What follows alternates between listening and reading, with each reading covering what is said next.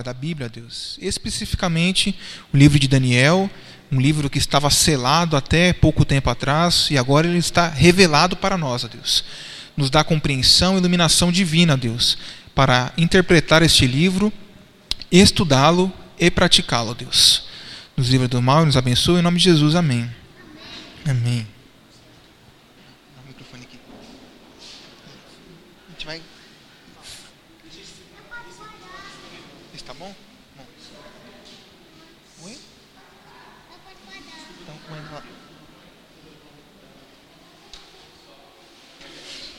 Obrigado. Bem, vamos começar então aí. Vou pegar aqui. Só.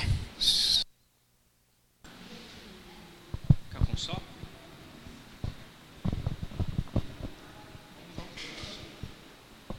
Vamos lá. Boa tarde, irmãos. Vamos então dar início aqui ao nosso estudo de de Daniel. E aqui vamos estudar os segredos e também vamos abrir o livro de Daniel, né? Porque Daniel era um livro fechado até pouco tempo. Só que a ordem era que no tempo do fim ele seria aberto. E nós já estamos no tempo do fim. Então ele tem que ser aberto perante nós, perante a igreja.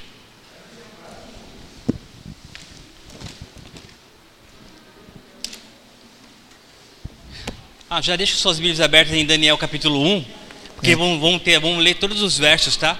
Então é bom deixar já. É, só um adendo aí, devido ao tempo, a gente falou que ia estudar Daniel 1 e 3, né? Mas devido ao tempo aí, vai ter comissão depois. E também eu e o Serginho ficou das duas da tarde até cinco e pouco estudando só Daniel 1. Acabou que que não deu tempo da gente organizar Daniel 3 aí. Então hoje vai ser só Daniel 1, tá bom? Depois, ao final do, da, daqui, a gente vai conversar com todos que quiserem participar aí, para a gente ver as datas certinhos aí, estilos de premiação e etc e tal.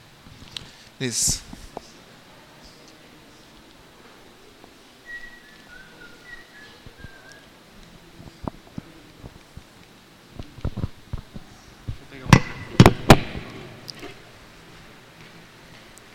Bem, uma coisa interessante sobre o livro de Daniel é que ele não é um livro exclusivamente cristão. É, obviamente, os judeus já, já tinham conhecimento do livro de Daniel. Flávio Josefo, que é um historiador é, judeu, ele falou que os judeus, né, na época que ele escreveu isso lá em ah, acho que 200, 300, foi a época de, de Josefo, né? Ele já escreveu que Daniel era um dos profetas mais importantes, porque além dele ter feito profecias, ele deu data a elas. Então ele era considerado. O Islã, no Alcorão, cita Daniel também. Então eh, temos muitas referências de Daniel extra-Bíblia. Né? Os livros intertestamentários também falam sobre Daniel. O livro de Macabeus faz citações a Daniel.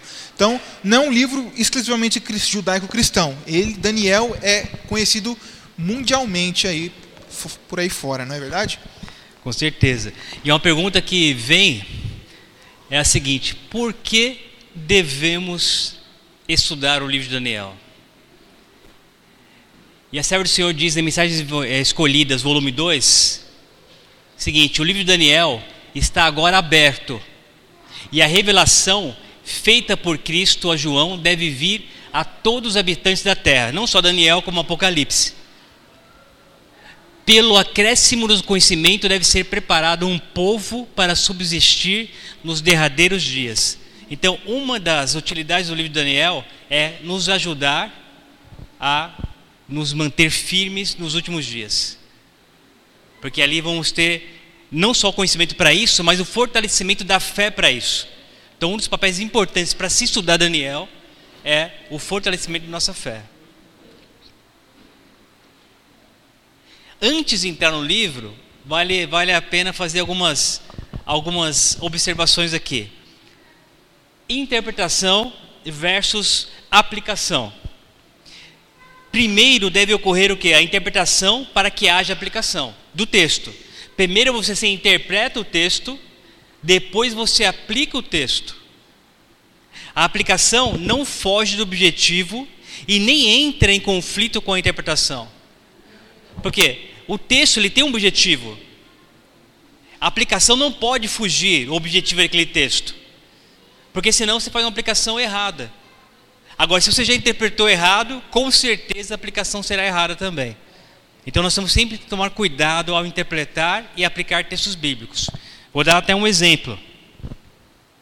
Essa imagem aqui, ela está representando o paraíso e o inferno. Isso nos remete àquela parábola do rico e Lázaro, que é uma parábola mal interpretada e mal aplicada também. Porque Cristo aqui nessa parábola, ele não estava falando sobre o estado do homem da morte. Ele está falando o quê? Sobre a avareza. A gente pega o contexto todo ali, a gente vê a questão da avareza. Então ele foi mal interpretado. E a maioria das pessoas hoje usam que aplicação? Usa esse texto para aplicar na, na, na, na, interpretação do estado do homem da morte, que o homem estaria vivo após a morte, que o homem teria uma alma imortal, ou seja, uma aplicação equivocada desse texto. Fora que também, quando vai falar do Henrique Lázaro, né, é, Jesus começa assim: vou te contar uma parábola. Então você já, já entende aí que aquela aplicação não é literal. Né? Tem, temos que ter isso em mente também. Quando você está tá lendo uma coisa, principalmente Daniel Apocalipse, você tem que entender que é o seguinte: a linguagem muitas vezes aqui vai ser simbólica. Então você pode se confundir aí. Né? Essa linguagem aqui é simbólica ou literal? Temos que ter essa diferenciação aí. Então sempre você tem que ler para você poder entender, né, você tem que saber qual é a linguagem que está sendo falada, qual o contexto do capítulo e coisas do tipo. Exatamente tipos de interpretação profética. Nós temos basicamente três tipos, e essas interpretações aqui, a preterista e a futurista, ela nasce como movimento de contra-reforma.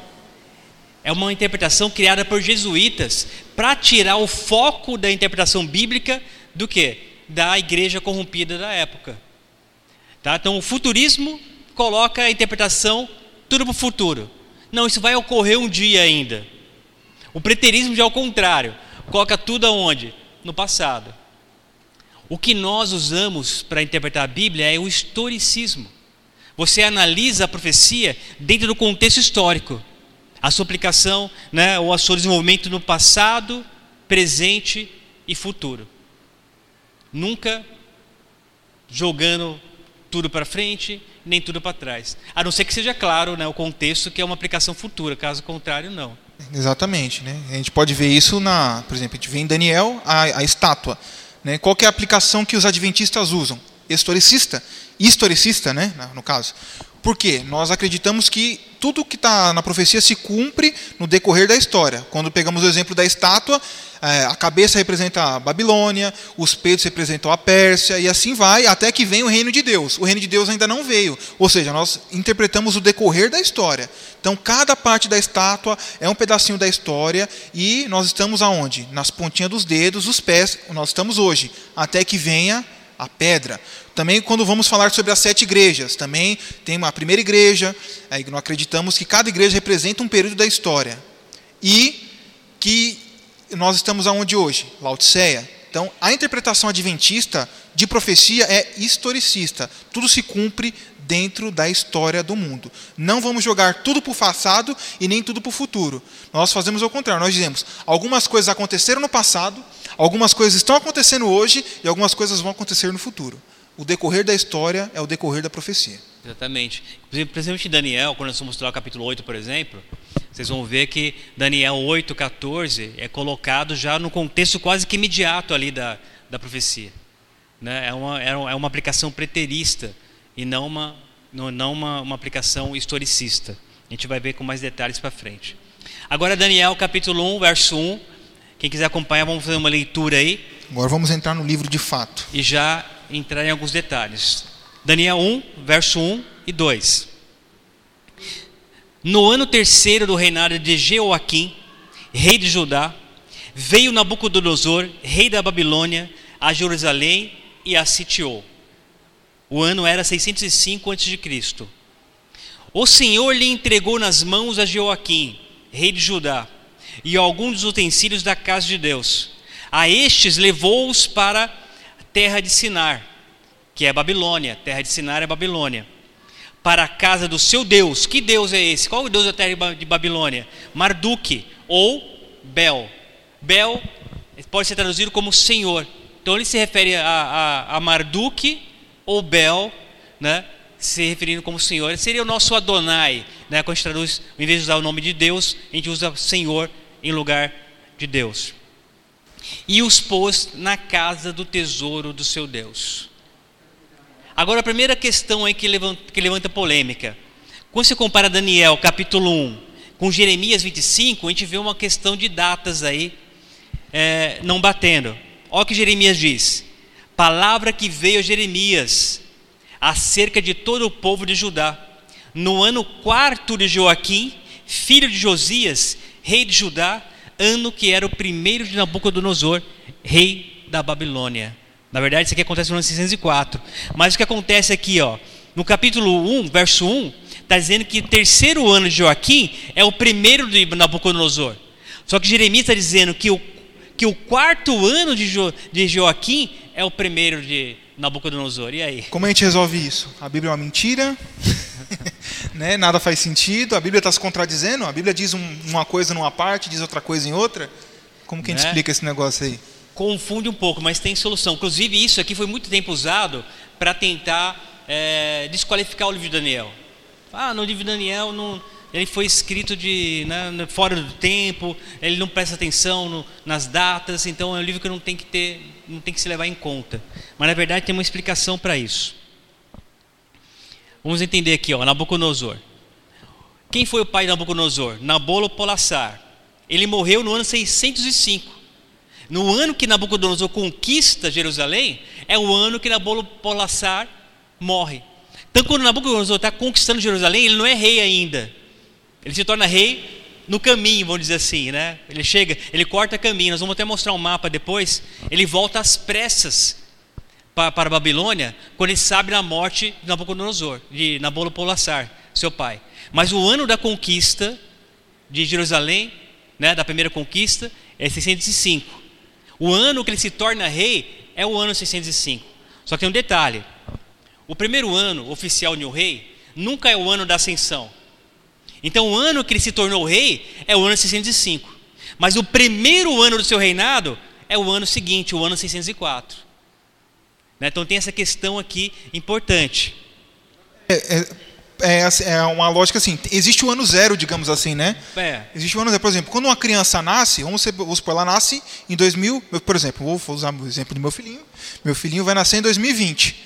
Em 2020 é o primeiro, é, é, é o ano que ele veio à vida, mas ele não tem um ano, ele tem um mês, entendeu?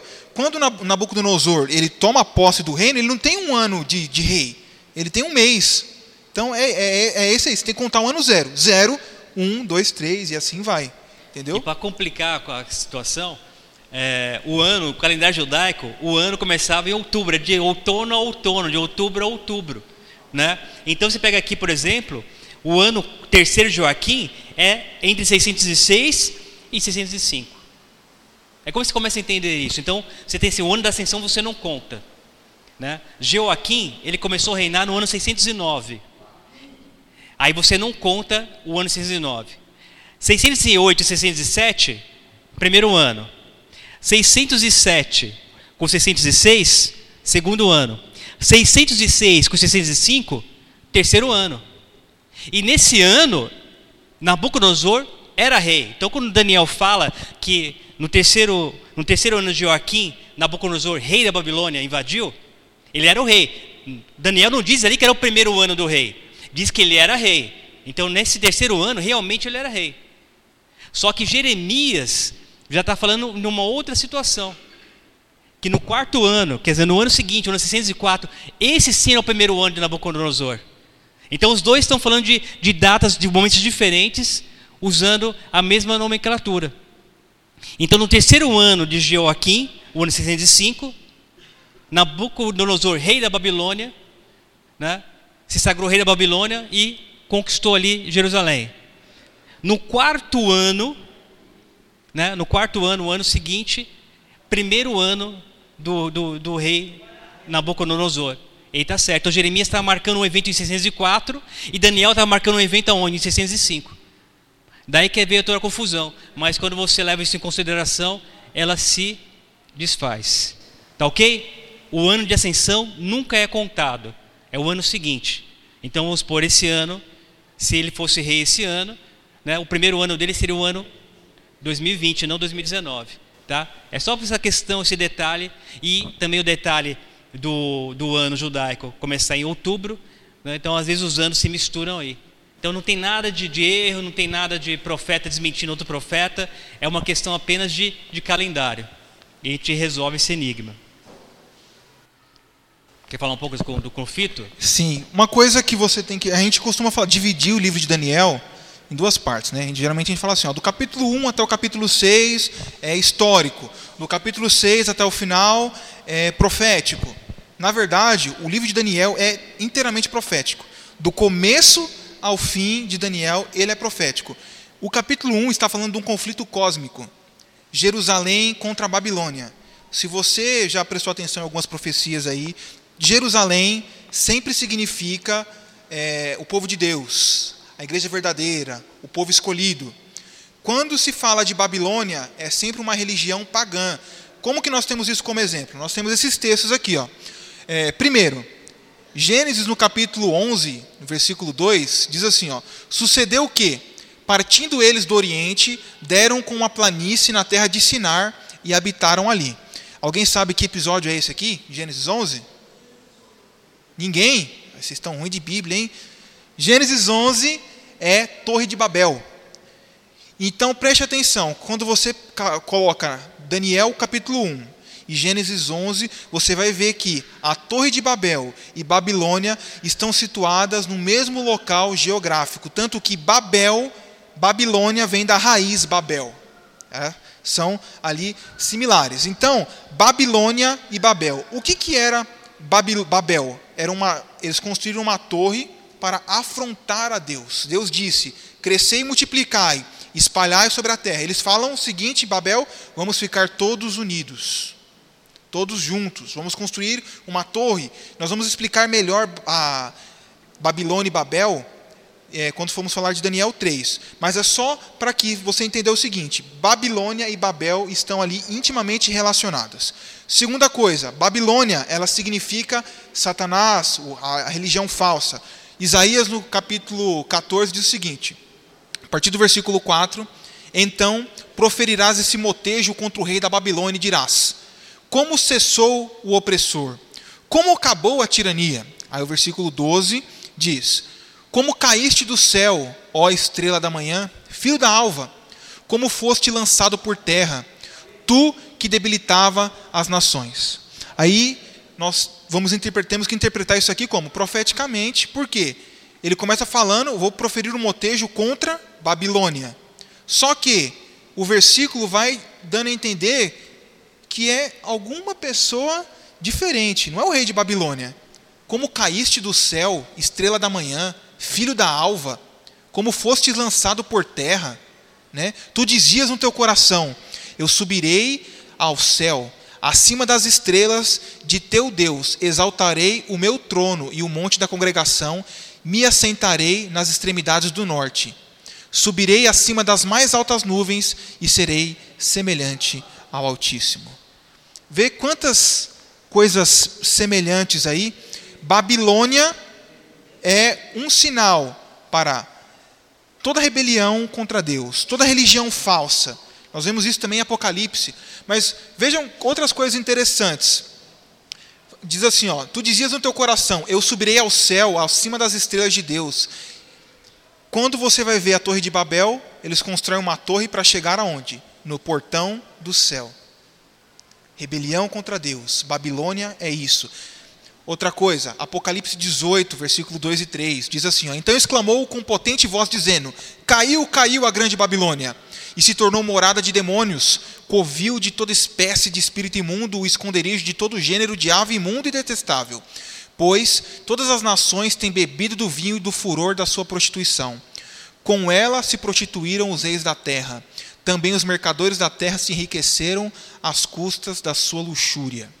Então, mais uma vez, Babilônia associada ao quê? É, religião falsa, falta de moralidade, contra Deus. Então, e nós temos não só o exemplo de Babilônia, nós temos o exemplo do Egito. O Egito representa ateísmo, é, que diz, né, o, o, o, faraó diz assim, ó, quem é o Senhor para que eu lhe obedeça? É o eco do ateísmo do Egito. É, também temos Sodoma, né, que é símbolo de luxúria sexual, é, de, sabe, de sodomia. Tanto que o termo sodomita vem de Sodoma e Gomorra, né, que eram os atos ilícitos e pecaminosos que eram praticados lá.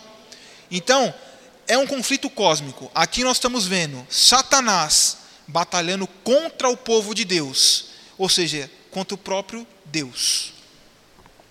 Exatamente. Aí como nós temos Jerusalém como a cidade de Deus, podemos dizer que temos Babilônia como a cidade do inimigo de Deus, né? E aqui voltando para a questão histórica, muitas vezes nós esquecemos que Jerusalém, ela não foi invadida só uma vez. Aquele, aquela invasão do capítulo 1, verso 1, foi apenas a primeira. Ali o templo não foi destruído, no ano 605 não foi destruído. O que aconteceu lá no ano 605? Joaquim, o rei de Judá, ele foi levado cativo e com ele que os jovens e alguns utensílios da casa de Deus, do templo. Então ali Nabucodonosor não destruiu Jerusalém naquela primeira investida. Ele levou o seu rei cativo e levou a nobreza de Jerusalém cativa e levou utensílios do templo para, para a Babilônia. Ele não, não pôde é, ficar ali muito tempo, porque foi nesse ano que o pai dele morreu. Então ele teve que voltar para a Babilônia. A gente vai até mostrar um mapinha, acho que é o próximo slide. É, não, é, ele, ele, ele, teve que voltar correndo, porque se ele demorasse muito, outra pessoa tomava conta do, do trono. Então, ele não, não, ele não se demorou em, em Jerusalém. Ele pegou, tomou posse de Jerusalém, mandou os cativos subirem para a Babilônia e ele voltou correndinho para a Babilônia para poder se tornar rei, se consagrar como rei lá em Babilônia. Exatamente. Agora uma pergunta aqui. O que aconteceu primeiro? Joaquim sendo cativo ou o rei Joaquim, né? E o do profeta Ezequiel aconteceu primeiro? Que é aqui, ó, ano 605, Joaquim foi, foi levado cativo com Daniel. Aí no ano 597, quem foi levado cativo? Foi Joaquim, filho de Joaquim, tá? E o profeta Ezequiel também por volta de 10 mil pessoas e mais utensílios do templo. Lembrando, por que eu estou perguntando isso? Porque aqui antes de Cristo a contagem é regressiva, de, decrescente, ela vai decrescendo, vai regredindo. Tá? Então o ano 605 veio primeiro que o ano 597. O, o ano seguinte, 597, é o ano 596. E assim vai indo até chegar ao ano 1. Né? Aí o ano 1 é comum, não tem o ano 0. O ano 1 e começa crescer novamente, que agora vem 2019, 2020, mas se fosse naquela época, o ano seguinte não seria 2019, seria 2018. Bem que não teria como fazer um calendário dessa forma, né? Ele é só feito depois que você tem um conhecimento histórico. Só os judeus eles ainda têm um calendário crescente, né? Sim, eles, estão está no ano 5.750 é. e alguma coisa, eu acho. É eles, não, eles não estão depois de Cristo ainda, é. né? Eles... Tá, então no 597, mais uma vez um outro rei é levado cativo, um outro profeta é levado cativo, só que às vezes mais pessoas é levada. E para que queria das pessoas lá? Para construir Babilônia, para reformar Babilônia, mão de obra, né? Tem essa questão, mão de obra barata, barata não, de graça, né? Exatamente. Porque era escravo.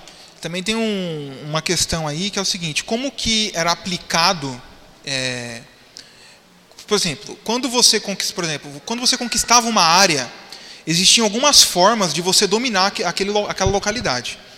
Como que Roma fazia?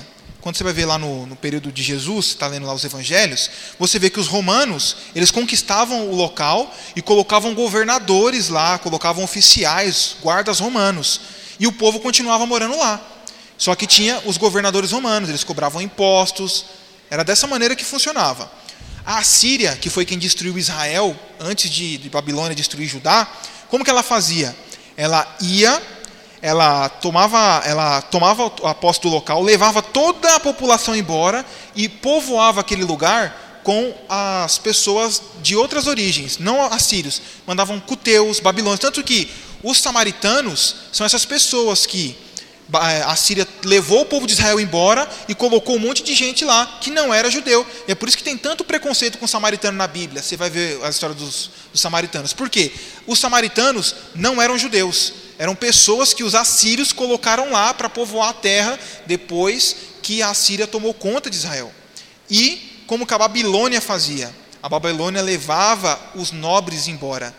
Todos os inteligentes, todo mundo que tinha ofício. Você é um ferreiro? você vem. Você é um carpinteiro? Você vem. Você é um escriba? Você vem. Quem é você? Eu sou um pastor de ovelhas. Você pode ficar na terra. Quem é você? Eu sou um agricultor. Você pode ficar na terra. Por quê? Eram os pobres. Né? Os pobres ficavam lá. E era essa maneira que Babilônia fazia. E cobrava imposto de quem ficava lá. Quem podia dar riqueza para Babilônia, os intelectuais, essas pessoas que tinham ofício, eram levados cativos. Exatamente. E lembrei, acabei lembrando uma história moderna agora. Por exemplo, do Japão, depois que ele foi destruído na, na, na Segunda Guerra, que, que ele fez? Ele começou a importar especialistas em todas as áreas para o Japão. Que morreu muitas pessoas, a sua economia quebrou. Então ele falou: quem que é o, quem que é o especialista aqui em matemática, em química, na, na indústria? Trouxe essas pessoas para poder que, educar a, a sua população, os seus cidadãos. Né? Então, algo que dá muito certo, tanto que hoje uma, uma das maiores economias do mundo é a economia japonesa, né? que começou em 1945, aí, surgindo das cinzas. E o ano 586, irmãos, praticamente então, 19 anos depois que Daniel foi levado cativo, é aí sim, né? o rei Zedequias é levado cativo, é morto, né? não, é não é morto não, ele, seus olhos são vazados, seus filhos são mortos, né? e o restante da população é também levado cativo e o templo é destruído. Então, praticamente 19 anos depois. Por quê? Rei Zedequias não atendeu a voz de Jeremias, que por intermédio, né, que Deus falava por ele, dizendo: não afronte Babilônia, né, se submeta a Babilônia. Essa era a mensagem de Deus para, para Zedequias. Ele não ouviu, tentou se, tentou se levantar contra é, Nabucodonosor, contra o reino de, de Babilônia e foi destruído. O fim de Zedequias foi terrível, irmão. É um, até um alerta para quem não ouve a voz de Deus. Porque o que aconteceu? Primeiro foi um cerco de três anos ou três anos e meio, é. não foi? Três anos ou três anos e meio. Babilônia cercou Jerusalém. Até que se, acabar, até que se acabou comida, até que se acabou a bebida, até que as mulheres já estavam comendo seus filhos, comendo a população comendo esterco. Estava nessa situação. Quando Nabucodonosor, Nabucodonosor não, na verdade seus oficiais entraram, né? E depois levaram Zedequias e os seus filhos para Nabucodonosor.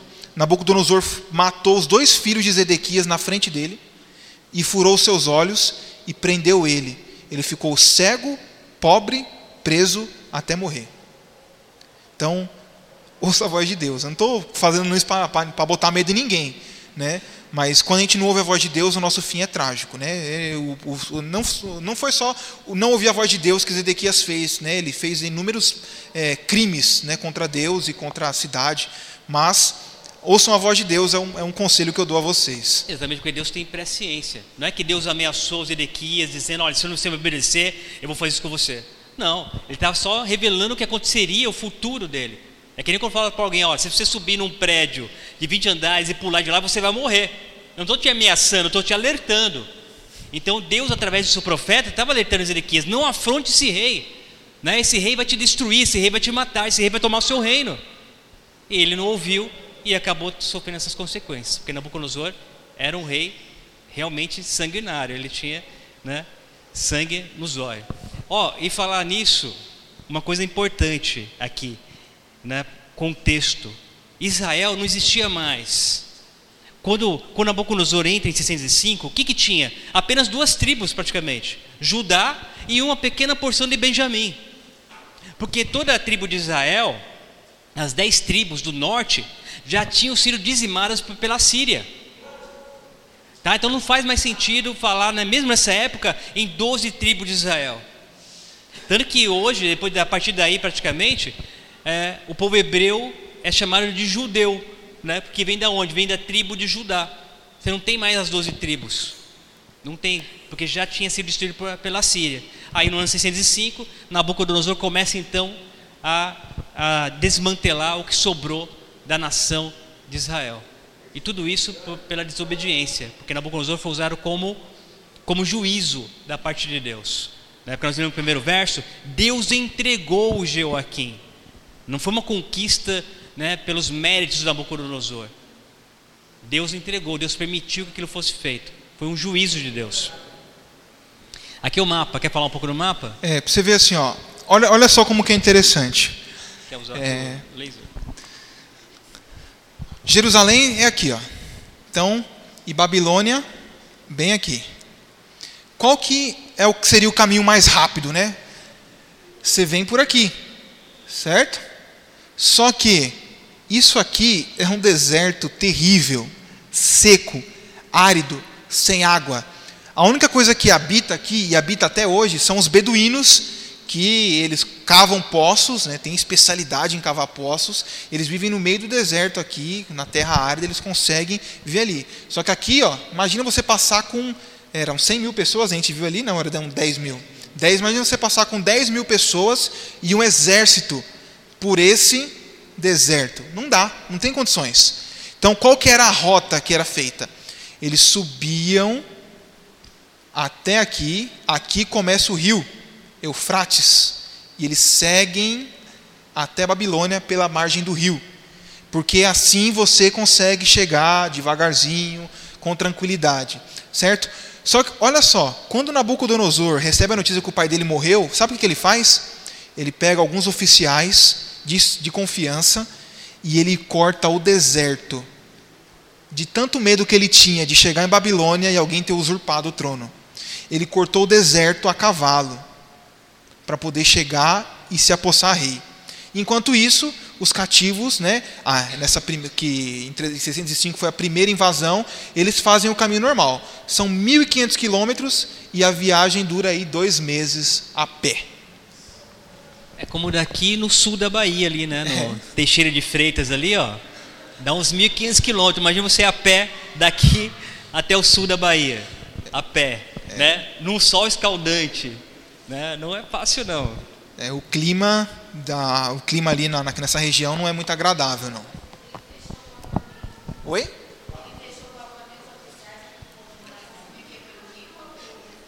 Não, quem foi pelo deserto foi Nabucodonosor na primeira invasão, para poder, é, o pai dele morreu, para que ele pu- pudesse assumir o trono, ele cortou o deserto. Aí depois o caminho tradicional é passar por ali, que é menos perigoso, entendeu? Tem menos ladrões, e etc.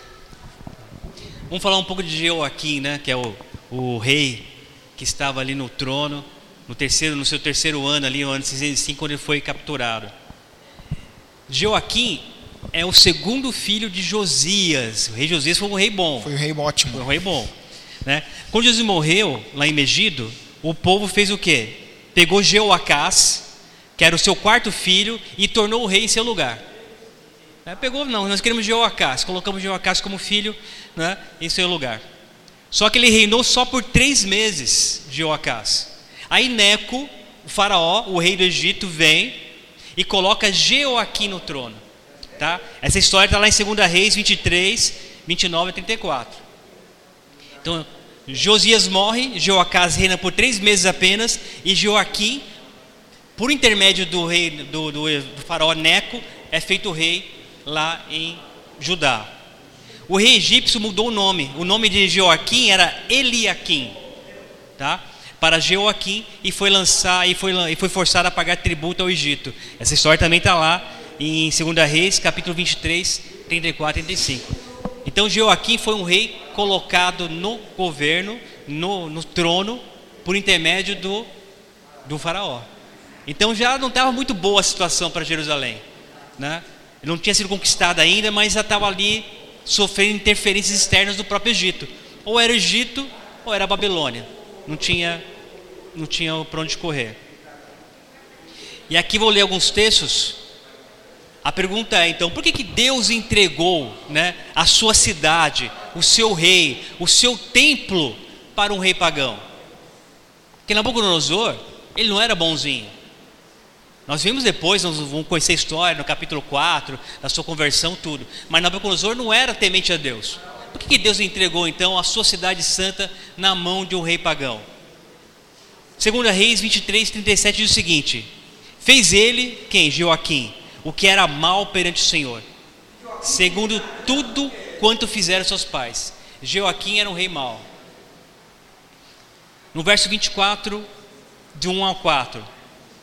Com efeito, isto sucedeu a Judá por mandado do Senhor, aqui confirmando a palavra, ó, que o removeu da sua presença por causa de todos os pecados cometidos por Manassés. Então não eram só os pecados de Joaquim, ali era, uma, era um juízo de Deus sobre todos os pecados da nação de judeus, a nação hebreia. Então os pecados de Manassés estavam nessa conta também, como também por causa do sangue inocente que ele derramou, com o qual encheu a cidade de Jerusalém.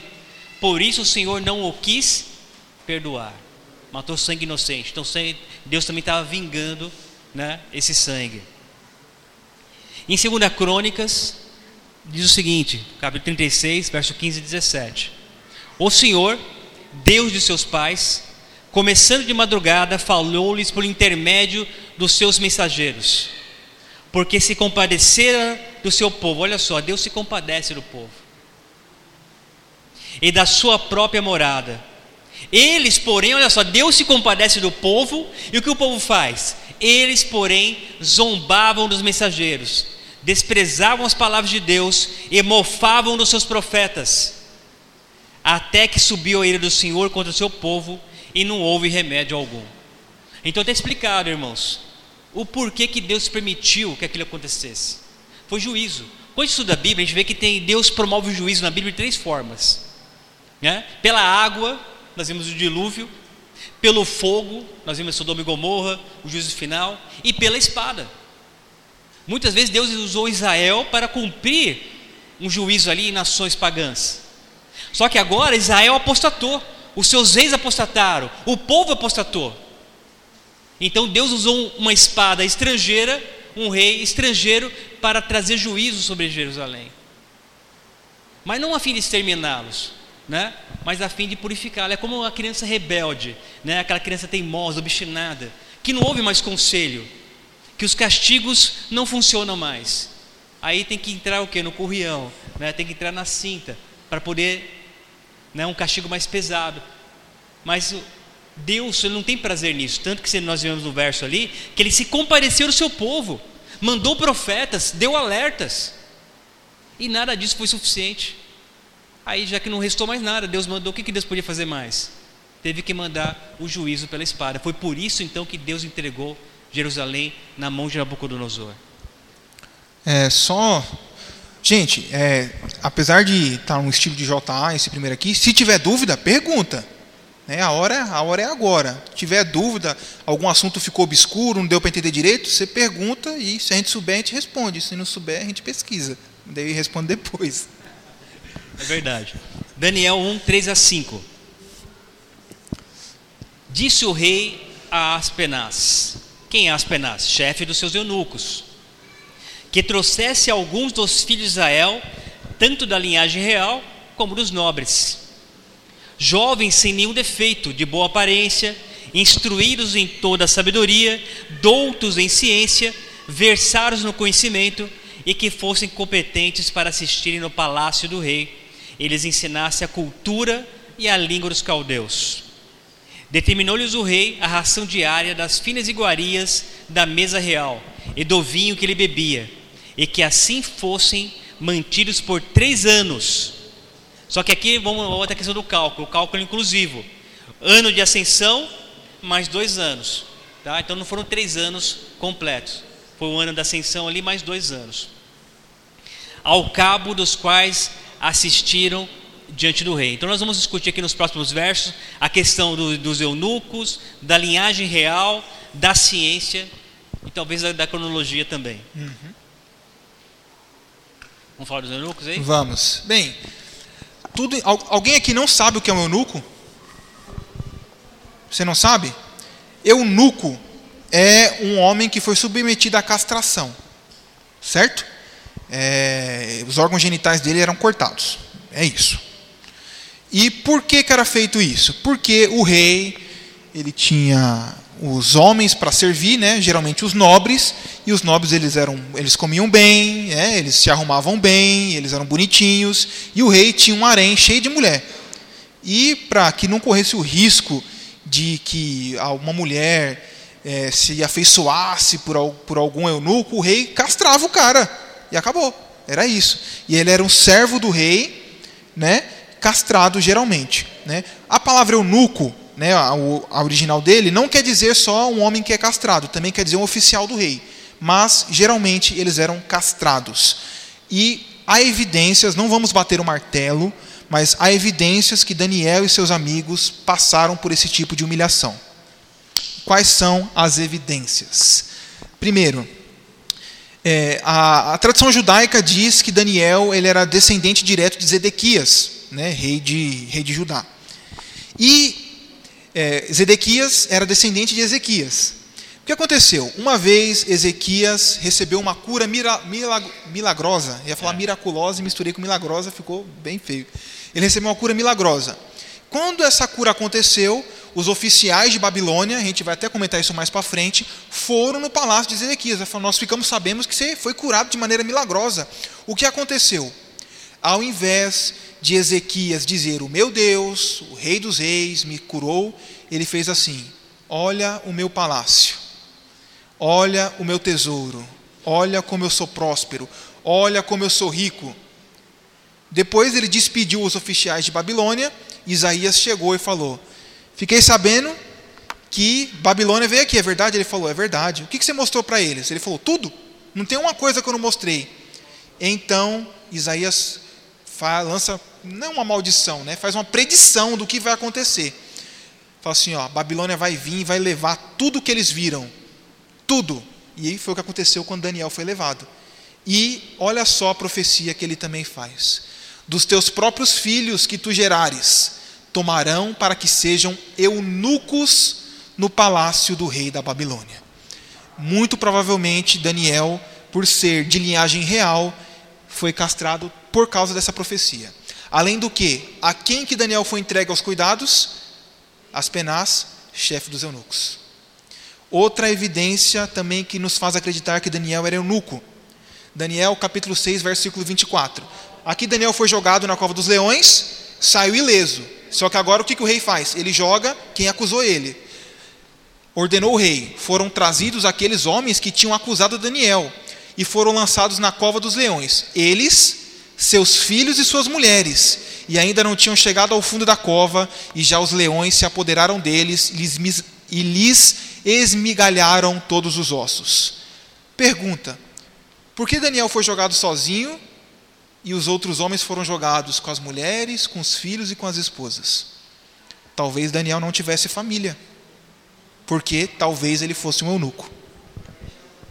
Não estamos batendo um martelo aqui dizendo Daniel era eunuco mas as evidências apontam para isso. Tudo dá a entender que ele era isso. Temos uma profecia que diz que os filhos do rei seriam eunucos no palácio de Babilônia. Nós temos Daniel sendo entregue ao cuidado do chefe dos eunucos e temos mais essa evidência aí também de Daniel, que foi jogado sozinho na cova dos leões. E tem um, mais um detalhe, um outro motivo pelo que o, o rei praticava né, esse tipo de ato, transformar em eunuco, que eles acreditavam que o homem, quando era eunuco, por não ter atenção sexual, ele era mais atencioso, ele seria mais eficiente no trabalho. Então os oficiais, não só para não, não, não, não se relacionar com as mulheres do rei, mas também porque ele acreditava que seria um melhor funcionário, né? um eunuco. Ainda bem que o pessoal não acredita mais nisso. Né? Ainda bem. Outra coisa também, ó, esse tipo de, de não é uma pintura, uma obra de arte em relevo aqui é muito comum na Síria, na Babilônia. O que, que nós temos aqui? Nós temos um eunuco. Você está vendo que ele não tem barba? Por quê? Ele não tinha testosterona mais produzindo, porque ele foi castrado. Né? E ali está o rei ou oficial da época, né, mostrando todo o seu poder enquanto ele domina um leão. Enquanto tem um servo, um eunuco ali com a aljava, né, com as flechas do, do rei. Então, isso aqui é muito comum. Tem várias e várias pinturas, figuras desse tipo aí, com homens sem barba servindo ao rei com barba. Inclusive, essa prática não era exclusividade dos povos antigos. Na França já foi praticado isso, né? na China também. Então, muitas nações é, a sua realeza praticava esse tipo de ato. Com, Inclusive pessoas de que, pessoas que se submeteram a esse tipo de coisa. É, existiram religiosos fanáticos que eles leram aquele textinho lá que dizia assim: ó, se teu olho te faz pecar, arranca e joga fora. Se teu braço te faz pecar, arranca e joga fora. E qual era a fraqueza do cara? A fraqueza sexual. Então ele se castrava. Então isso aconteceu padres fizeram esse tipo de coisa, religiosos fanáticos também fizeram esse tipo de coisa, até alguns judeus, né, uns judeus eremitas que viviam lá, eles se isolavam de tudo e também passavam por esse tipo de situação. Então, é uma prática comum, até pessoas chegaram a fazer em si mesmo. E aqui tem outro ponto, né, que eles foram treinados em ciência. A ciência na Babilônia, irmãos, ela era muito avançada. Assim. Até hoje nós temos nós temos influência da ciência babilônica. A geometria, por exemplo, a divisão do círculo em 360 graus, né, na geometria, então, é herança dos babilônios. Muitas questões matemáticas é herança dos babilônios. Né? A, questão, a, medição do tempo, né, o dia 24 horas, né, os meses, tudo isso é herança da cultura babilônica. E outra coisa interessante é que os seus, os seus idiomas, eram três idiomas que, que Daniel era versado ali, vamos dizer. Pode ter até quatro, porque tem o hebraico também, né, da sua própria da sua materna, própria né? Mas assim, na, em Babilônia, ele aprendeu o quê? O sumério, que era o, o, o idioma religioso, né, da, das manifestações, festas religiosas na Babilônia. Depois aprendeu o acadiano, que era o idioma, né, babilônico. Babilônico ali, a língua dos babilônios, né? E o aramaico, que era a linguagem comercial que seria o inglês da época. Né? O aramaico era como se fosse o inglês da época. E foi uma linguagem muito, muito importante. Outra coisa interessante lá, os astrônomos e astrólogos era praticamente a mesma coisa. Hoje nós temos uma distinção. O astrônomo é o que estuda a ciência, a astronomia, que estuda os astros, né, que estuda o universo. E a astrologia são aqueles, né, aqueles esotéricos que tentam prever o futuro através do horóscopo, através dos astros, da movimentação do, da, do, do, dos corpos celestes. Porém, naquela época, astronomia e astrologia se misturavam. Né? Ao mesmo tempo que ele era astrônomo, que ele era capaz de prever eclipse, por exemplo, uma eclipse no ano 747 a.C., foi prevista com precisão pelos astrônomos de Babilônia. Então, ao mesmo tempo que eles tinham essa, essa, né, essa ciência acurada, eles também tinham a questão da superstição, a questão esotérica, né, dos signos, da, da astrologia. E outra coisa interessante aqui, que em Isaías 38:8, por exemplo, o, o já tinha mencionado, é, uma delegação de babilônios, de cientistas, vão até o rei Zedequias, Ezequias, por quê? Lembra quando Ezequias estava doente? Aí Deus falou através de Isaías: Olha, rei, arruma tuas coisas, porque você vai morrer. Né? Então arruma essas coisas aí, tudo arrumadinho, direitinho, né? a sucessão do trono, que você vai morrer. Só que Ezequias começou a chorar, começou a lamentar, começou, nossa, tenho que te servir, eu sou, eu sou bom, eu faço isso, faço aquilo outro, não quero morrer. Aí Deus manda Isaías de volta para falar com Ezequias, falou: tudo bem, Deus ouviu tua prece e você não vai morrer mais. Só que Ezequias pede um sinal. Aí Isaías fala: o sol vai retroceder 10 graus ou ele vai avançar 10 graus? Ele falou assim: avançar é fácil, então eu quero que retroceda 10 graus. Então o sol retrocede 10 graus. Então, é como o... se o sol voltasse. Dá uma lidinha aqui né? no versículo, ó, Isaías 38, versículo 8, assim, ó, Eis que farei retroceder 10 graus a sombra lançada pelo sol, declinando-te no relógio de Acás. Assim, retrocedeu o sol os 10 graus que já havia declinado. Então o sol voltou. E isso chamou a atenção de quem? Dos babilônios, porque eles estavam sempre medindo a posição de todas as estrelas, medindo a posição dos astros. Então ele percebeu que o relógio, em vez de avançar, ele retrocedeu, para alguma coisa aconteceu. E a notícia correu. Então vou até Ezequias, vou até, foi, lá, foi lá em Jerusalém que aconteceu isso. E foram ver, e foram conversar com o rei. Só que né, o rei, em vez de, de, de exaltar a Deus, ele foi exaltar seu próprio reino, foi exaltar sua própria riqueza. E acabou né, que não acabou em desgraça depois. Mas para você ver como que a ciência babilônica era interessante, era avançada. E Daniel foi treinado em toda, em toda essa ciência. Daniel 1, 6 e 7 diz o seguinte: Entre eles se achavam dos filhos de Judá Daniel, Ananias, Misael e Azarias. Esses são nomes hebreus dos quatro jovens, né? Daniel, Ananias, Misael e Azarias. O chefe do, do, dos eunucos, o chefe dos eunucos lhe pôs outros nomes, a saber, a Daniel, o de Beltesassar, Ananias, o de Sadraque, a Misael, de Mesaque, e Azarias, o de Abednego. Agora vamos ver aqui o significado desses nomes. Daniel, qual o nome? O que significa Daniel? Deus é meu juiz. Esse é o significado do nome de Daniel. Ananias, Yahvé é misericordioso. Misael, quem pertence a Deus? É uma pergunta semelhante a Miguel. Né? Miguel, que é Micael, quem é como Deus? Misael, quem pertence a Deus? E Azarias, Yahvé ajuda. Só um detalhe aqui, ó. Esse prefixo el ou né, o plural aqui em português ias, ia, eles são abreviaturas de Yahvé e Elohim. Então ele pega o el de Elohim, coloca no final do nome, ou ele pega o Iá ali de Iavé, que é o tetagrama sagrado, né, que eram quatro consoantes que formavam o nome de Deus, que é derivado do eu sou, o que sou, né, forma essa, esse tetagrama Iavé. Mas como não tinha vogais, você não sabe a pronúncia. Então, Iavé, Jeová, Javé, né? São todas pronúncias possíveis. Você pega quatro consoantes e, e, vai combinando todas as vogais possíveis ali. Então, você tem várias possibilidades de pronúncia. Né? O que você sabe são as consoantes que formam o nome de Deus. Agora, a pronúncia, né? como Deus pronunciou esse nome, nós não sabemos. Né? Mas, num é, consenso geral, a gente chama de Iavé. É, os hebreus nem falavam. Eles achavam que eles achavam que era um pecado falar o nome de Deus. Então, toda vez que está escrito Yahvé na Bíblia do hebreu, ele fala Adonai, que quer dizer Senhor.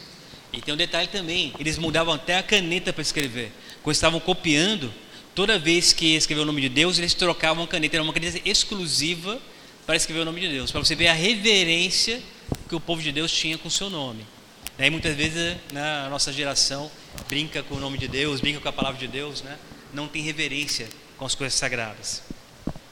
E aí tentaram mudar os nomes, né? mudaram os nomes deles numa tentativa de aculturação, na tentativa, ah, vamos esquecer suas origens, esqueça de onde você veio, esqueça quem você é. Agora você não é mais Daniel, você não é mais Deus é meu juiz. Quem você é? Beltesazar, que significa Bel proteja a vida do rei. E Bel é Marduk, né? o senhor Marduk, era o rei local era o rei da divindade máxima lá de Babilônia. Sadraque, o nome, ele não tem uma tradução em babilônio definida, mas os eruditos acreditam que é uma referência ao deus Aku, né, que era o deus da lua. Era um deus menor, mas era um deus que fazia parte do panteão babilônico. Apesar de não há um consenso sobre isso. Tanto, tanto Sadraque como Mesaque. Né? A tradução não é um nome babilônico comum, então não se sabe realmente o significado, mas há um consenso que os dois nomes se façam referência ao deus da lua, Aco. Né? E Azarias é o Abednego, que é servo do deus Nabu, ou deus Nego também, Nebo, tem, varia as, as pronúncias. Quer fazer algum, algum, comentário sobre, sobre os nomes? Se vocês quiserem fazer perguntas também, perguntem. É. É, essa aqui é uma tentativa realmente de, de separá-los da sua cultura, tá? Daniel 1, verso 8. Resolveu Daniel firmemente não contaminar-se com as finas iguarias do rei, nem com o vinho que ele bebia. Então pediu ao chefe dos eunucos que lhe permitisse não contaminar-se. Então, nós vamos ver aqui o evento né, que é famoso do livro de Daniel, que é justamente quando ele pede para não comer a comida do rei. Quando os bravadores estão fazendo cartão de amigo, tem que decorar esse verso aí. É. Primeiro vamos ver um comentário aqui da, da irmã White, que está lá no comentário Adventista, volume 4. Quem quiser ver, quem tiver aquele comentário Adventista, né, aqueles volumes, são nove volumes? Nove, né? É, que são acho que oito de Bíblia e outro é o São Tratado sete, de Teologia, é, né? E o, o dicionário e o tratado. né? Então, lá no volume 4, está escrito o seguinte sobre esse verso: Quando Daniel e seus companheiros foram levados à prova, colocaram-se completamente ao lado da justiça e da, e da verdade. Não agiram caprichosamente, mas com inteligência. Resolveram que, como os alimentos carnes não haviam feito parte de seu regime antes, tampouco deveriam usá-los no futuro. Então, se ele não fazia uso daquele tipo de regime, daquele tipo de, de alimentação, antes, então por que, que levar isso a cabo agora? Por que assumir esse regime agora? Sabendo que esse regime é contra a vontade de Deus. Animais imundos, animais é, oferecidos a ídolos, animais sacrificados de maneira, de maneira inadequada, porque todo o sangue de um animal tinha que ser drenado, e muitas vezes o animal era sufocado, então, tudo isso impedia que Daniel comesse esse tipo de alimento. Esses detalhes foram colocados no registro da história dos filhos de Israel, com advertência a todos os jovens, para que evitem costumes, práticas e condescendências que de alguma forma desonrariam a Deus. Muitas vezes já viu, já viu pessoas falando: "Ah, mas todo mundo faz, né? É normal, é comum". Lá Daniel estava num lugar que todo mundo comia aquilo. Era comum, era normal. Só que era normal para aquelas pessoas, não normal para um jovem que cria em Deus. Tá? Pulei mais de um, não, isso aí. Depois. Deixa eu colocar um comentário mais sobre Acho que está mais para frente. sobre a. Aí Daniel 1, verso 9, diz o seguinte: Ora, Deus concedeu a Daniel misericórdia e compreensão da parte do chefe dos eunucos. São dois detalhes importantes. Primeiro tem aqui o Provérbios 16:7, fala o seguinte, olha aqui. Sendo o caminho dos homens agradável ao Senhor, este reconcilia com ele seus inimigos. Então Daniel era um homem fiel a Deus, era um jovem fiel a Deus. Então Deus reconciliou com ele os seu, seus inimigos. Mas tem um detalhe também. Daniel era um homem, era um homem, é, como diz assim, agradável, gentil, educado. Isso ajudou. Né? Imagina que Deus está lá tentando colocar ali uma certa compreensão, uma certa paciência ali em Aspenaz. Aí Daniel, aquele camarada grosso, é um camarada sem educação. Você acha que Aspenaz ia ser favorável, Daniel? Difícil, então é um trabalho conjunto. Eu, como cristão, faço a minha parte. Eu sou fiel a Deus e tenho que ser gentil com as pessoas. E Deus faz a parte dele, né, de ajudar que, que essa minha atitude toque o coração das pessoas. Sim. Ah, depois dos, dos legumes. É, eu né, acho tá que é agora, aqui. depois que vem os comentários. É. aí. Agora aqui, irmãos, vamos ter um texto grande que nós vamos comentar em bloco aqui, ó, Daniel do capítulo 1, do 10 ao 16. Que diz lá, pode acompanhar na Bíblia ou pelo telão. Disse o chefe dos eunucos a Daniel: Eu tenho medo do meu senhor, o rei que determinou a vossa comida e a vossa bebida. Porque, pois, veria ele o vosso rosto mais abatido do que os dos outros, jovens da vossa idade. Assim, porias em perigo a minha cabeça para com o rei, que foi o próprio rei que definiu o cardápio, irmãos. E Daniel falou que ele não queria se contaminar com a comida do rei. Então está dizendo que o que o rei estava comendo não era adequado. Olha o risco. Então disse Daniel ao cozinheiro-chefe, a quem o chefe dos eunucos havia encarregado de cuidar de Daniel, Ananias, Misael e Azarias. Experimenta, peço-te, os teus servos dez dias. Nós vamos comentar, por que dez? Por que não nove dias? Por que não onze? Por que dez? E que se nos deem legumes a comer e água a beber. Então foi só legumes e água que ele comeu durante esses dez dias. Então se veja diante de ti a nossa aparência e a dos jovens que comem das finas iguarias do rei. E segundo vires, age com teus servos. Ele atendeu e os experimentou dez dias. E no fim dos dez dias, a sua aparência era melhor. Estavam eles mais robustos do que todos os jovens que comiam das finas iguarias do rei. Com isto, o cozinheiro-chefe tirou deles as finas iguarias e o vinho que deviam beber e lhes dava o que? Legumes.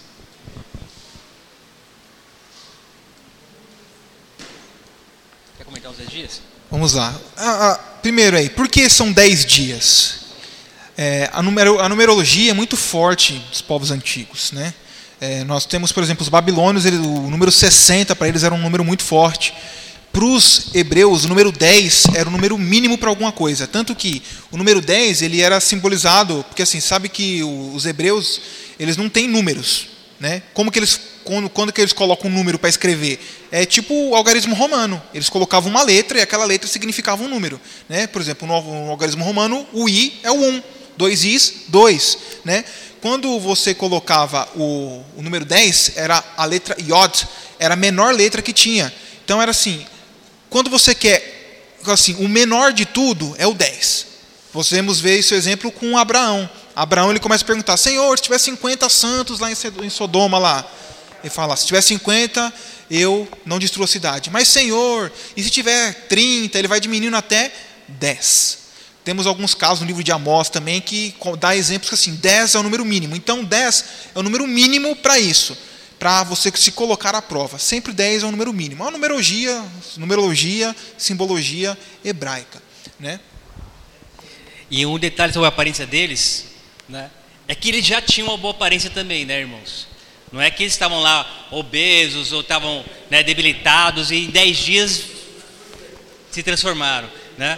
Ou que, ou seja, em 10 dias eles não ficaram debilitados, eles já tinham uma boa aparência, já tinham uma boa alimentação, então é, não foi aí um, um, algo miraculoso que, que a alimentação dele fizeram com eles. É, nós temos que tirar é, essa mentalidade aí de que eu já vi muita gente falando isso, que os 10 dias de Daniel, passem 10 dias comendo frutas e verduras, e você vai ver como você vai ficar inteligente. Gente, besteira.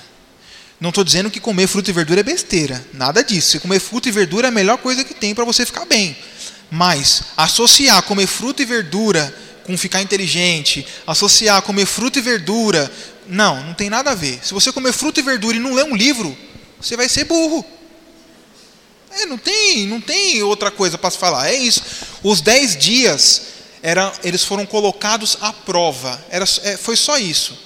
Dez dias, o número mínimo de dias para que eles fossem testados. Olha, dez dias, dez diazinhos, você vê se a nossa aparência não fica melhor do que a de, dos outros jovens. É basicamente isso. Então tem muita gente que vai fazer o Enem aí, não sei se você vai fazer o Enem, tem dez dias que você só está comendo frutas e legumes. Que bom, né? Mas se você não estiver estudando, não adianta de nada certo? É, porque depois, quando vem lá que, ah, porque eles foram, eles eram mais sábios do que todos, nós vamos comentar isso mais para frente, né? Então não vou falar agora. O, e, e desculpa, questão, ah, só outra coisa que é a questão, não sei se era isso que você entrar agora, não, a questão da, da comida que Daniel pede. Quando ele fala legumes, ele está ele tá usando uma palavra hebraica que chama zera, ou é, a raiz da palavra, a palavra é zera, é derivado zeroim, que é a mesma palavra no Gênesis, que é sementes. Quando Deus de, de, ele dá o cardápio para Adão e Eva, ele usa tudo que dê semente. E é a mesma palavra aqui. O que, que Daniel está falando? Lembra-se que é um conflito cósmico. Daniel está dizendo assim: Eu quero o cardápio de Deus. Eu quero comer a comida de Deus. Eu não quero comer a comida de Nabucodonosor. Isso aqui é uma questão religiosa. É difícil pensar com religião e, e comida estarem relacionados, mas eles estão muito relacionados. Como que Adão e Eva caíram? Com comida. Quando vai estar lá em Levíticos 11, né, é, Moisés ele vai dar o que? O cardápio de comidas puras e impuras. E sabe como que termina Levíticos 11? Quando você vai lá o versículo 44 ou 45 diz assim, ó: "Sejam santos, porque o Senhor vosso Deus é santo". O contexto não é comida? Que comida tem a ver com santidade? Tudo. O maná significa comida de Deus, a comida dos anjos, a comida que Deus dava. As codornizes significavam o quê? O povo com saudade do Egito, do pecado, da vida ruim. Comida e santidade estão relacionadas. O ser humano é um só. o que você come interfere na sua espiritualidade com Deus também.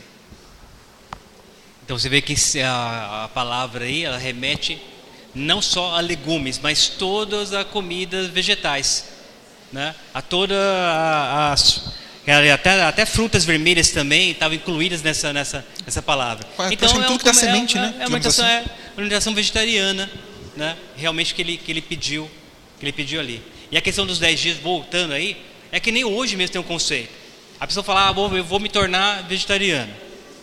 Aí, não, você vai ficar fraco. Né? Se você não comer carne, você vai ficar fraco. Se você não comer né, muito, você vai ficar fraco. Então, por isso que Daniel estava contrariando esse conceito. Tudo bem, 10 dias.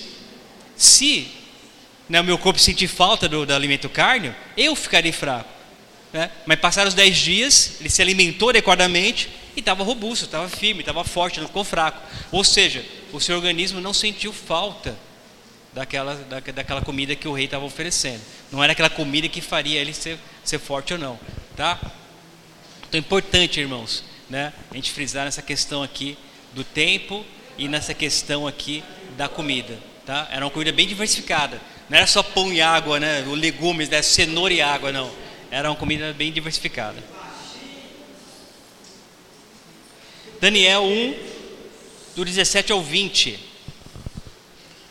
Ora, já estamos chegando no final. Ora, a esses quatro jovens Deus deu o conhecimento e a inteligência em toda cultura e sabedoria. Mas a Daniel deu inteligência de todas as visões e sonhos.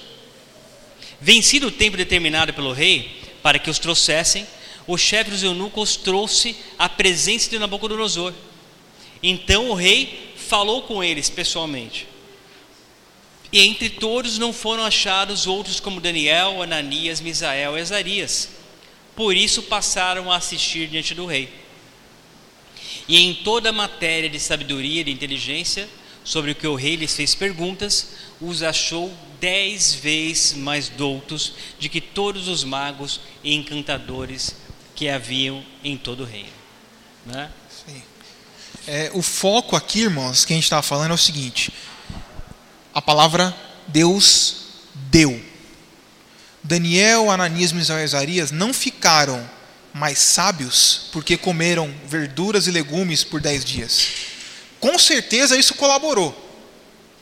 Com certeza, porque quando você tem uma alimentação melhor, você é, é mais saudável, você não, não começa a ler e tem sono, a sua atenção é melhor, certo? Tudo isso é verdade. Só que, apesar disso, não é porque eles tinham alimentação melhor, é porque Deus deu. E é, e é isso, e ponto. Eles foram mais inteligentes porque Deus deu. Eles conseguiam ter. É, Daniel, ele tinha inteligência e visões e sonhos porque Deus deu. Não é porque. É, é, é a graça de Deus, é de graça. Não é porque você faz, é porque Deus te dá. Então, esse aqui é o ponto. Deus deu a eles. Então, é a graça de Deus em ação. Então, não podemos associar né, como se fosse uma droga miraculosa que eles comeram durante os dez dias e aí ficaram inteligentes. Não, Deus deu. É basicamente isso, graça e bondade de Deus. Vamos lá, e o finalzinho aqui. Inclusive, só falando, você falou droga miraculosa, eu lembrei de, hoje da modernidade, tem muita gente procurando uma droga para dar uma turbinada no cérebro. É, eu já vi uns spam é. caindo no meio-meio já assim. Turbine seu cérebro. É, nootrópicos, são, nootrópicos é o nome científico, né? E também chama Viagra cerebral, né? As pessoas querem ficar inteligentes sem precisar estudar, irmãos. Sem precisar fazer o exercício físico para manter o corpo saudável, sem precisar comer saudável. Ele quer tomar uma pílula e estimular seu cérebro para se tornar inteligente né? E filmes são feitos com essa temática, né? E, e a indústria farmacêutica trabalha com isso e muita gente gastando dinheiro, né? Com pílulas para tentar turbinar o cérebro. Não funciona, não funciona assim. Oi?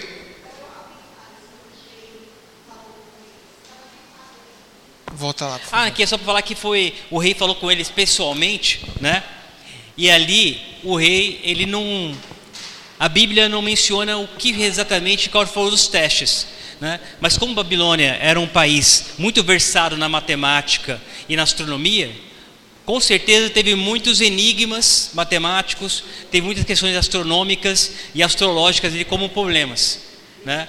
Apesar, mas o detalhe ali é que o rei pessoalmente foi até eles para, para né, fazer a sabatina ali, para poder falar, para fazer a prova, vamos dizer assim, a prova oral com, com aqueles jovens ali. Eles eram né? tão, tão mais sábios que os outros que diz assim que eles eram mais sábios do que os sábios que já estavam constituídos em Babilônia. Então eles eram melhores do que os oficiais. Eles eram tipo os trainee e já eram melhores que os sênior, de tão sábios que eles eram. Por quê?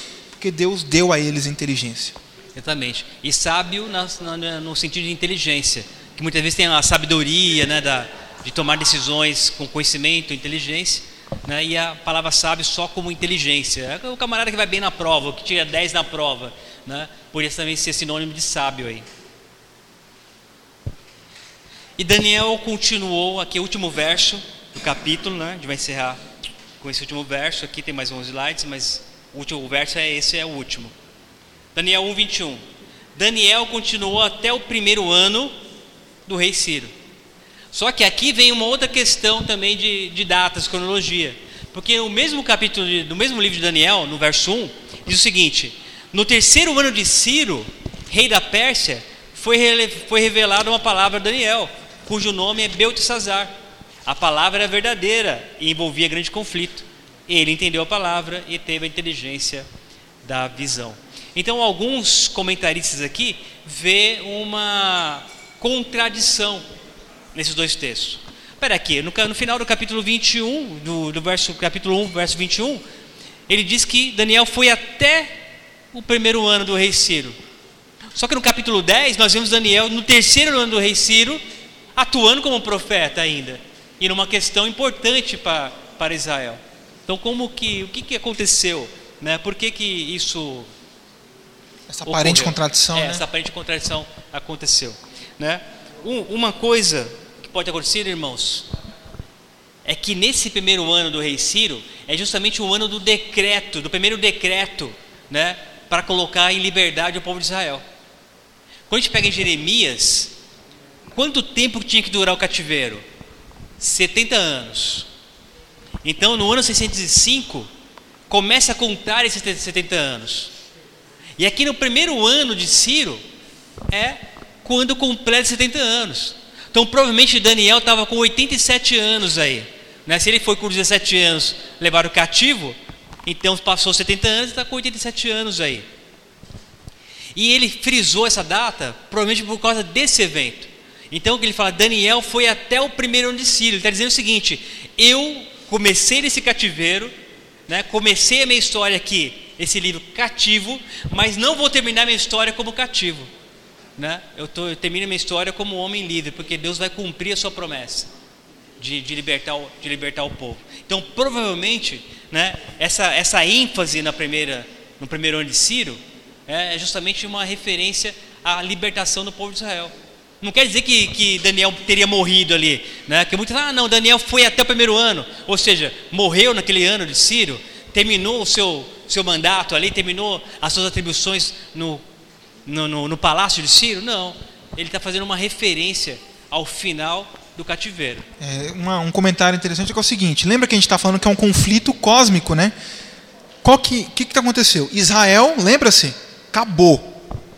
Se você continua lendo a história de Israel, foram três invasões, certo?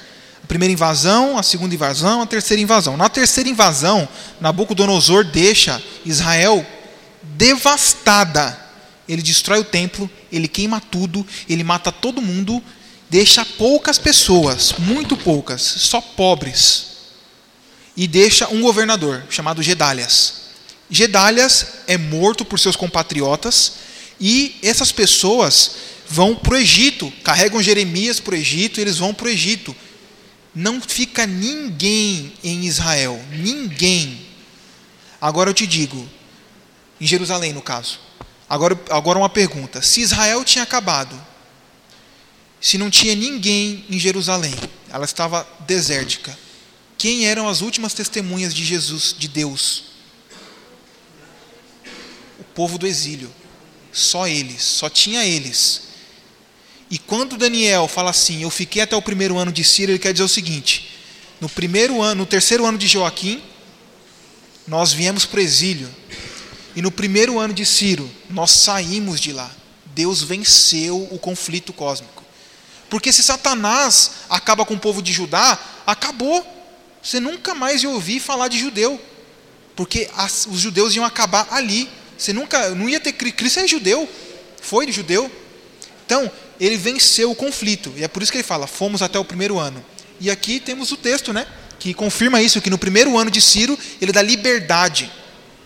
Porém, no primeiro ano de Ciro, rei da Pérsia, para que se cumprisse a palavra do Senhor por boca de Jeremias, despertou o Senhor espírito de Ciro, rei da Pérsia, o qual fez passar pregão por todo o seu reino, como também por escrito, dizendo: Assim diz Ciro, rei da Pérsia: O Senhor, Deus dos céus, me deu todos os reinos da terra. Olha só que interessante: Ciro, um rei pagão, ele reconhece que tudo que ele tem foi dado por Deus. E me encarregou de lhe edificar uma casa em Jerusalém, que está em Judá. Quem entre vós é de todo o seu povo, que suba, e o Senhor seu Deus sejam com ele. Esse aqui é o final do capítulo 1 e diz assim: ó, Deus está acima do conflito.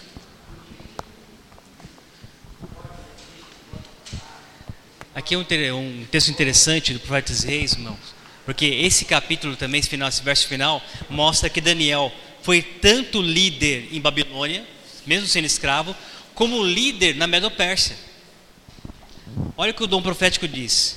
O verdadeiro sucesso em cada setor de trabalho não é resultado do acaso, ou acidente ou destino.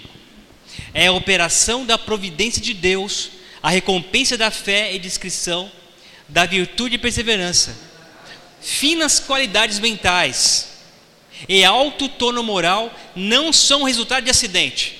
Ninguém se torna o que? Né, é, é moralmente perfeito ou qualidades mentais perfeitas por acidente. Deus dá oportunidades, olha só, presta atenção nessa frase. Deus dá oportunidades. O sucesso depende do uso que delas se fizer. Se Daniel fosse relaxado, irmãos, se Daniel fosse preguiçoso, se Daniel não gostasse de estudar, será que ele teria, teria se tornado o, o chefe de todos os, os cientistas ali de, de, de Babilônia?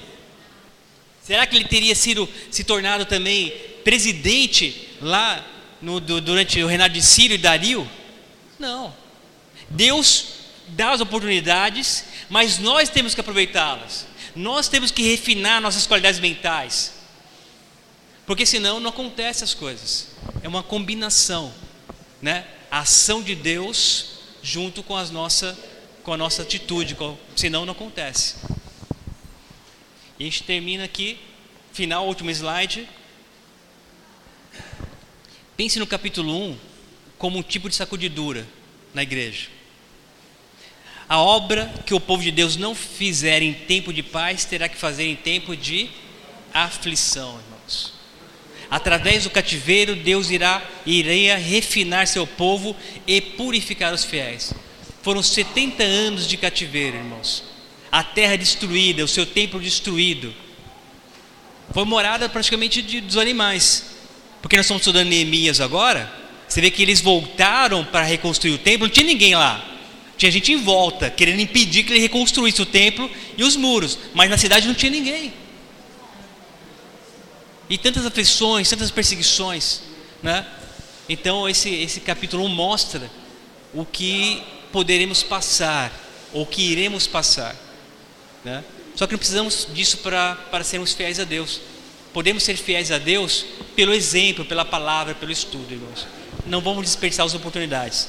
Né? Vamos fazer como Daniel e aproveitar todas as nossas oportunidades. Bem, acabamos por aqui, né? É... Alguém tem pergunta? Só um, um comentário. Vocês, depois vocês podem até fazer críticas sobre o formato. Sim. Hoje nós lemos todos os textos, verso a verso. Depois, ah, não, fica cansativo. Faz um resumo. Nós vamos estudar os outros capítulos. Não, não lê